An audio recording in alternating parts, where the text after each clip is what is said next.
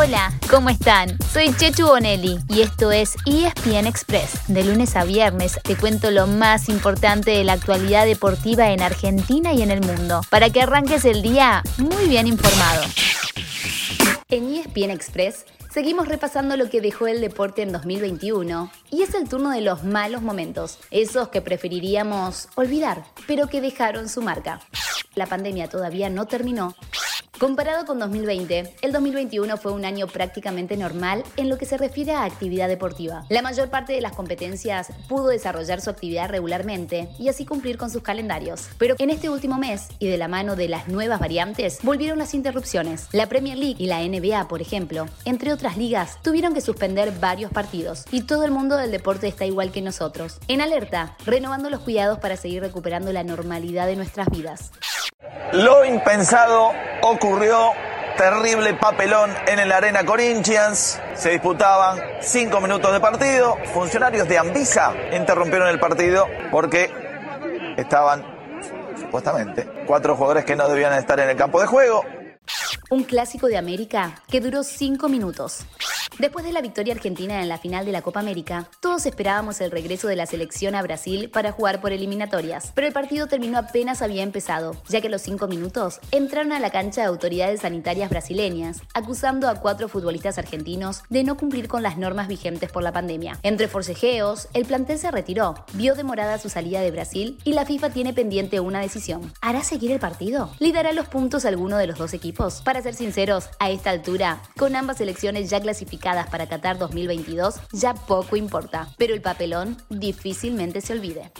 Nada, esta conferencia es, eh, para comunicarle que como he, decidido dejar de jugar al, al fútbol.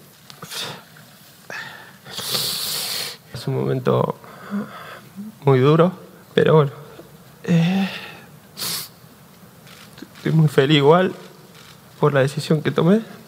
El retiro del Kun Venía siendo un año con altibajos para Sergio Agüero. Se despidió del Manchester City, convertido en uno de sus máximos ídolos, pero ya casi no jugaba y se quedó con las ganas de conseguir la primera UEFA Champions League para el club. Estuvo en la consagración de Argentina en la Copa América, pero jugando pocos minutos y con un rol secundario. Se fue al Barcelona para juntarse con su gran amigo, Lionel Messi, que terminó yéndose también al Paris Saint-Germain. Y después de sufrir una arritmia cardíaca en un partido de la liga, terminó anunciando el final de su carrera como futbolista profesional. No fue el final deseado, pero como dijo el mismo Kuhn, se va feliz con la carrera que hizo y con estar para poder contarlo. Eriksen tiene una nueva oportunidad.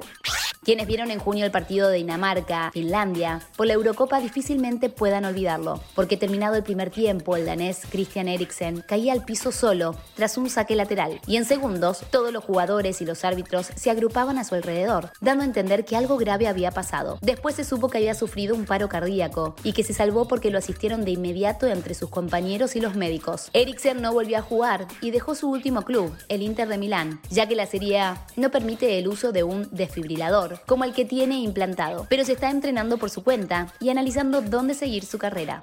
Simone Biles y un tema del que no se habla. Tras ganar cinco medallas en Río 2016, la gimnasta estadounidense llegaba con todas las chances de ser la gran figura en Tokio, pero también con toda la presión. Y la presión pudo más. Después de un par de actuaciones erráticas, comenzó a ausentarse de las finales, una detrás de la otra, hasta que terminó hablando y sacando a la luz un tema del que se habla muy poco en el deporte de alto rendimiento, las consecuencias sobre la salud, no solamente físicas, sino también mentales. Vice, con episodios de ansiedad y depresión, había sido una de las víctimas de abuso sexual de parte de uno de los médicos del equipo de su país. Estoy lidiando con los demonios que hay en mi cabeza, admitió. Desde lo deportivo, su actuación estuvo claramente por debajo de las expectativas, pero hizo una contribución mucho más importante. Como ella misma lo dijo, sé que ayudé a muchas personas y deportistas a hablar sobre la salud mental. Y así llegamos al final de nuestro episodio de hoy. Soy Chechu Bonelli y de lunes a viernes te traigo las noticias deportivas más relevantes para que arranques el día muy bien informado. Te espero en el próximo ESPN Express. Y no te olvides, dale clic al botón de seguir para recibir una notificación cada vez que haya un nuevo episodio disponible. No te vas a arrepentir.